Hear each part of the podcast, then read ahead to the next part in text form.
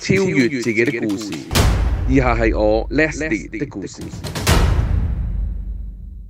每一個星期都聽到 Leslie 把聲，每一個星期都聽到高咪把聲。Hi，各位聽眾，點啊？中唔中意高咪上嚟接受訪問啊？我係高尾啊，每一集都細數 Beyond 同你嘅過去啊，一啲點滴或者經歷嗯啊，你咁樣嘅，咪好羨慕啊！大佬真係近距離啊嘛。不過呢個唔係重點，重點就係、我高尾或者係聽緊呢個節目嘅聽眾，你同我哋一樣都係同一個身份，嗯都係 Beyond 嘅樂迷，係咪終身嘅呢、個樂迷？對我嚟講係嘅，啊，唔係嘅，其實其實廢話嚟嘅，唔係話你廢話，係我問呢個問題係廢 話，梗梗係會終。身啦。咁即係所以即係我，有我有放低過，嗯嗯嗯所以即係我真係有放低過，因為你揦翻起就好似變咗我依家咁樣啦嘛。我明白，我明白，我都係啊避開唔聽我有海闊避㗎天係啊空一排嘅。喂，大佬真係有好難頂啊！有海闊天空同情人，哇！呢兩首歌當年，嗯即係我係要兩首歌，我避咗好多年，我先至敢再去重新拎起嚟聽，嗯嗯係啦嗯，咁咯。我甚至乎淨係 Beyond 三子發展期間，我咪淨係聽翻 Beyond 五至四子時期嘅作品，我都係淨係聽阿 Paul、哦，加強同埋世榮嘅作品咯，即係家居開口唱嗰啲唔聽啦。飛晒啊！哦，係啊，有一段時期，好好短一個時期，但係唔得啊！咁我又未未至於去到咁，我只係海闊天空同情人呢兩首歌真係。唉，情人啊，頭嗰一兩句盼望你沒有就已經出事啦，已經對於我哋嚟講，今集三十年始終如一，其實四十年嘅咧差唔多，我哋作一個分水嶺啦。嗯，我冇你咁大。哎呀，大家都廿零三十歲啦，衰鬼。點解我哋會中意 Beyond 咁多年呢？幾十年始終如一喎，無論佢哋有冇解散都好啊。其實我唔當我哋解散啦，當然係係啊，個精神長存。不過都係嗰句，點解三十年始終如一呢？對我嚟講呢，就係因為我只認為啦，佢哋啲歌係有生命力嘅，亦都好有共鳴。咁同埋佢哋唔係真係一首歌裡面，佢哋每一 part 都做得好好啊。嗯嗯作曲填詞，我想講佢哋嘅編曲真係一流啊。即係除咗作曲填詞之外，佢哋嘅編曲真係一流啊。嗯嗯嗯嗯，即係點解我會咁講呢？就係、因為嗯，當年其實都唔多創作人噶啦，好坦白講，即係 band 山好多嘅。嗯嗯咁但係如果以產量嚟計，仲要咁高質素嘅呢，真係只有 Beyond。嗯嗯我認為我明白嘅，即係如果你計翻嘅，譬如有誒、呃填詞人比較著名啲啦，譬如林振強啊，呢好多林振強好多嗰嗰個年代咪嗯林振強、黃霑咯，仲係黃霑嗰啲嚟噶嘛，嗯係啊，滄海一聲笑黃霑啦，啱啊林啱振林夕強都有。係啱啱出嚟嘅啫嘛，好似林係咪？林夕嘅八七年啦，Radius 啦，今年的女人開始咯，但係都未咁普遍噶嘛，美美嘅普好遍似原創嘅音樂走咗後人先開始嘅啫嘛。即係所謂而家所講嘅唱作人咯，係係啦係啦喺家區嘅年代開始，即係 band 山都有好多咁，但係家區嗰 part 係做得最最多啊，其實嗰陣時你話作詞人都比較多啲，作曲嘅人真係唔多，嗯嗯，cover 會多啲咯。頭先係講啦林振強，譬如佢都。作詞咯，誒主要呃主要都係填詞係啦啦，但係 cover 譬如有好多，譬如我哋中意張國榮啦，嗯咁唱片公司去唱安全地帶作品都要唱啦，佢要再換啦，原曲嘅就係安全地帶令人着急啦，陳百強好啲，陳百強自己識哦彈都琴有啊嘛，嘅都係都會啦，咁但係佢心愛着你，佢都係日本歌嚟噶嘛，原本哦係，咁佢都係半個創作人啦，當 佢係咁嗯，但係當然佢個產量又唔係話真係太多嘅，嗯嗯嗯，係咯。係啊，咁但係 cover 嘅為主，張學友都有唱啦，張學友唱好多 cover 嘅作品啦，其實情已逝都係日日。本歌嚟其㗎。實當年基本上全部男男女女歌星大牌又好，全部都係唱 cover version 嘅歌㗎啦，嗯係全部都係日本。 cover version 唔係唔好啊，因嗯為真係人哋最好嘅歌拎晒嚟香港呢。哇咁你一推出嘅已經係銷量嘅保證。冇。錯，嗯咁但係不過就衍生一個嗰啲咩副作用出嚟，啊但係就係冇一首歌可以代表到香港。冇錯，係嗯啊呢樣嘢就係、即係點解我哋會三十年始終如一嘅其中一個原因就係佢可以嗯逐步去影響啦，甚至乎逐步去推翻。其實係誒、呃香港係需要有香港嘅音樂，唔係佢係一定要需要 cover 佢個音樂夢都係咁樣嘅啫嘛，嗯係啊，佢自己追夢都係為咗呢呢一樣嘢，覺得我哋香港都可以做到。嗯嗯嗯嗯我哋自己有自己香港嘅音樂咯，係啊，嗯嗯嗯，同埋如果你所講頭先，誒、其實每一個樂迷都會有講嘅咧，佢嘅音樂有共鳴啦，有生命力，有生命力啦。共鳴呢一 part 我我又發覺唔知點解佢嘅音樂共鳴到咧，因為佢唔係有錢仔嚟噶嘛，嗯，咁佢係草根出身噶嘛，咁草根聽到啊，梗係固然之會有共鳴啦。但係有啲中產或者係比較富裕啲家庭出身嘅樂迷嘅，佢哋本身都會受感動、受感染。呢樣嘢嗰個呢個就係佢嘅魅力所在啊啦，係我哋唔係話要美化佢或者神化佢，而係我哋講嘅都係事實。事實。點解會三十年後有時有有啲電影會播佢嘅歌啊？即係香港嘅代言人咯，發覺已經嘅家居係呢個後生仔，係啊，佢冇得走嘅，一定係佢。係 都係有共鳴。我發覺，不過有時又好衰嘅，有時 Korea 有時會唔知又唔知版權有冇傾到啦。未曾後悔，佢都試過攞嚟做嗰個哦有電視咩劇集啲過場音樂嘅，喺嗰個煙草啊開頭啊，噔噔噔噔。哦，係咩？哦韓跟嘅跟國喎係啊，有啲樂迷掉上 Facebook 我立度，誒、嗯當然冇阿 Paul 把聲出現啦，啊係但係佢個煙草係好正噶嘛，開頭嗰幾下哦，佢作為歌唱音樂咯。咯，係啊係啊。嗯，除此之外咧，點解我哋會三十年始終如一嘅？咁睇啦，嗯嗯我自己都中意張國榮嘅，好坦白講，我亦都中意聽佢啲歌嘅。嗯但係咧，點解而家啲人會繼續聽 Beyond 嘅歌，嗯，亦都有人識 Beyond 嘅歌？上次我唔係話 Dorothy 張國都榮係嗰啦啲歌唔好嗯嗯喎，係啦。咁只不過係大家都係三十幾年前嘅歌啦。嗯嗯嗯咁點解而家一路流傳落去都係講緊嘅，全部都係 Beyond 嘅歌呢？嗯嗯嗯嗯，我明白，嗯嗯係啦，咁你其實自己可以聽翻嘅。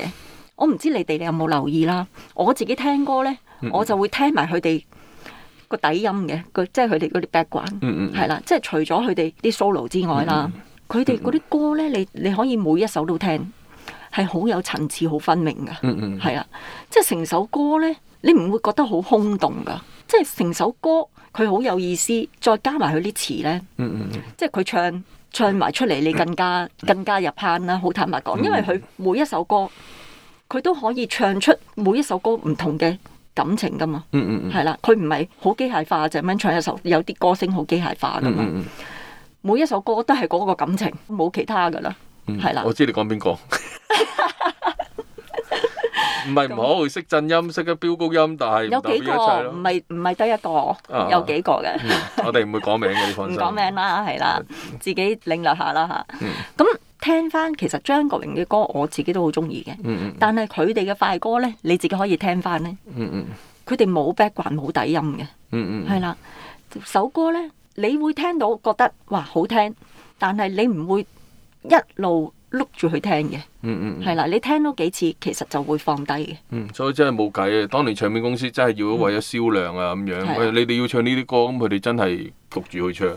同埋佢哋其實嗰陣時，就算係 cover version 都好啦，嗯嗯咁佢哋啲詞填翻上去嘅，其實講嚟講去都係情情愛愛嘅嘢啦，嗯嗯嗯即係冇其他題目啦。嗯嗯嗯，喂理想啊，又或但者 Beyond 係嗰啲歌唔同親，情啊、友情啊，咁 Beyond 真係多元化，咩嗯歌種都有，應該係話，嗯嗯即係你和平又有，環保嘅又有，嗯嗯誒、當然啦，情歌都會有嘅，但係就少啲嗯啦，係啦。但係佢嗰啲情歌咧，雖則唔多，但係全部都好出色嘅，嗯係啦。咁仲有啲咩勵志嘅歌啦，嗯係咪先？追夢啊，自由啊，嗰啲理想啊，即係佢即係唔係淨係得一兩首歌裡面去講呢啲嘢咯？嗯嗯佢係自己經歷過嘅，自己親身經歷過，自己睇過、見過。嗯或者誒佢、自己感受過嘅，然之後寫嗰啲歌出嚟，所以你覺得佢啲歌係會有生命力、嗯嗯有感染，即係有共鳴。可能每一個階段唔同嘅人誒，佢、經歷嘅嘢都會唔同。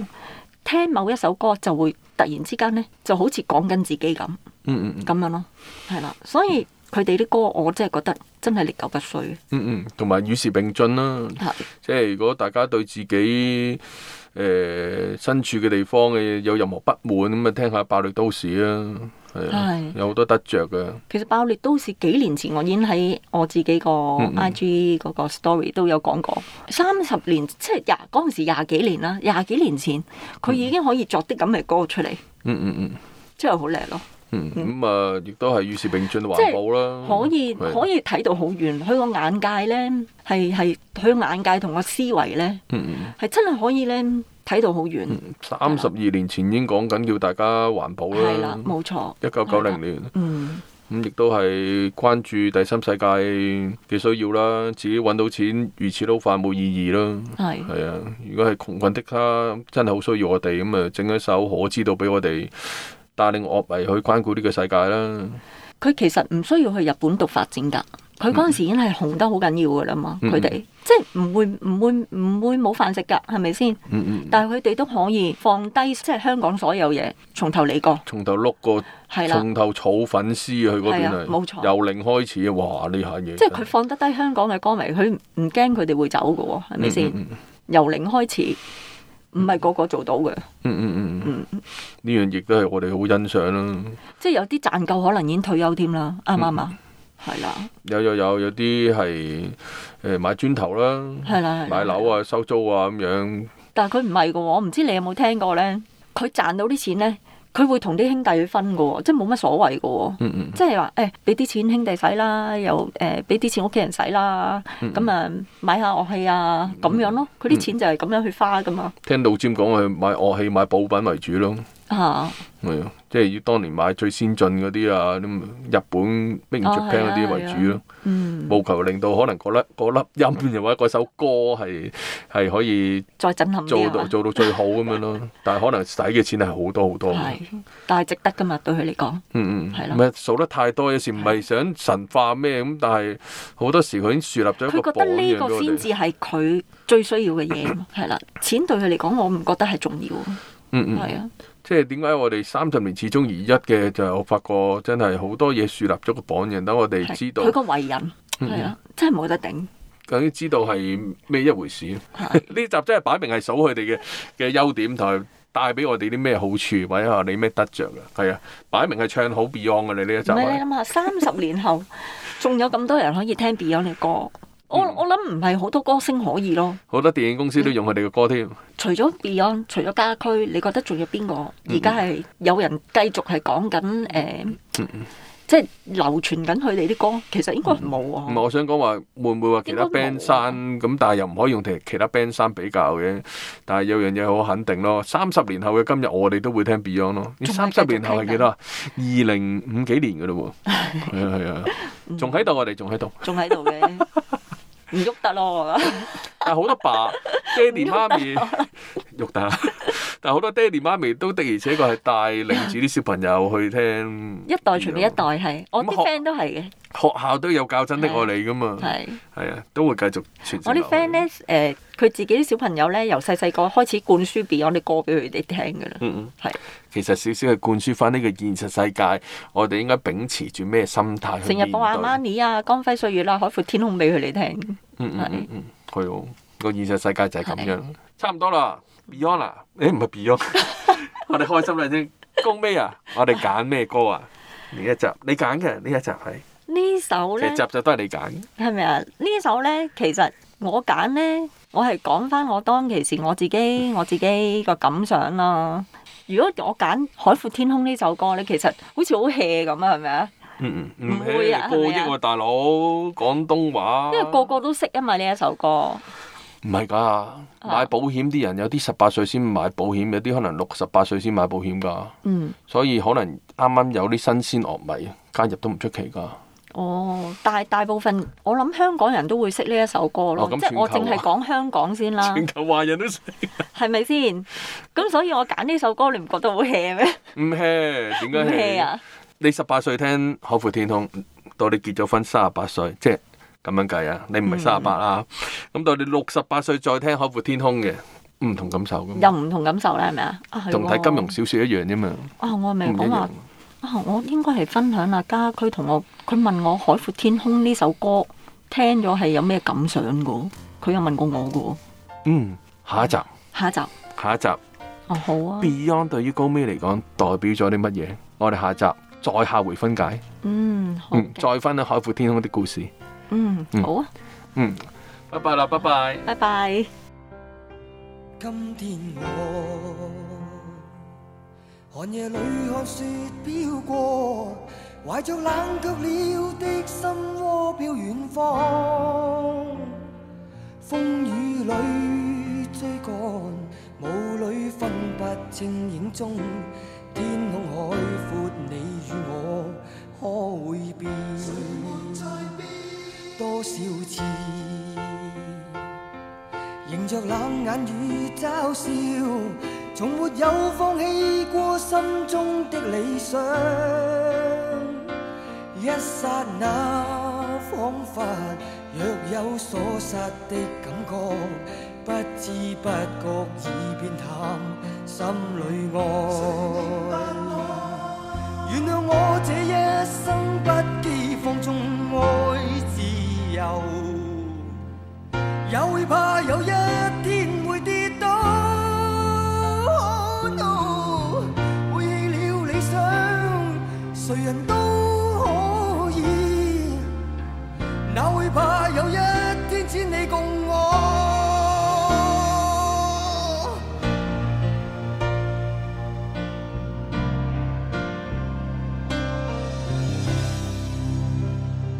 今天我。